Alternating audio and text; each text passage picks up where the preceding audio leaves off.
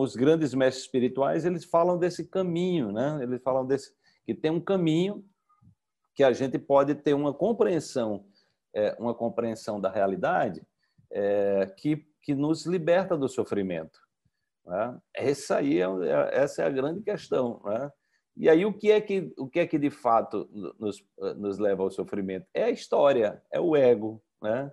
São as subpersonalidades que nós criamos e que nós nos apegamos a elas, né? ou que nós é, evitamos olhar, né? Ou que nós evitamos olhar para elas de alguma maneira, entendeu? Então é, é, é exatamente essa essa esse, esse contexto que eu quero que vocês olhem, né? Porque cada um de nós aqui somos é, é, pessoas né, é, diferentes uma da outra.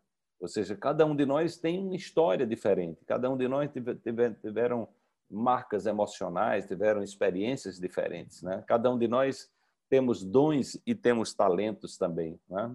Só que o que acontece na nossa sociedade é que nós, nós fomos treinados a olhar para a negatividade. Né?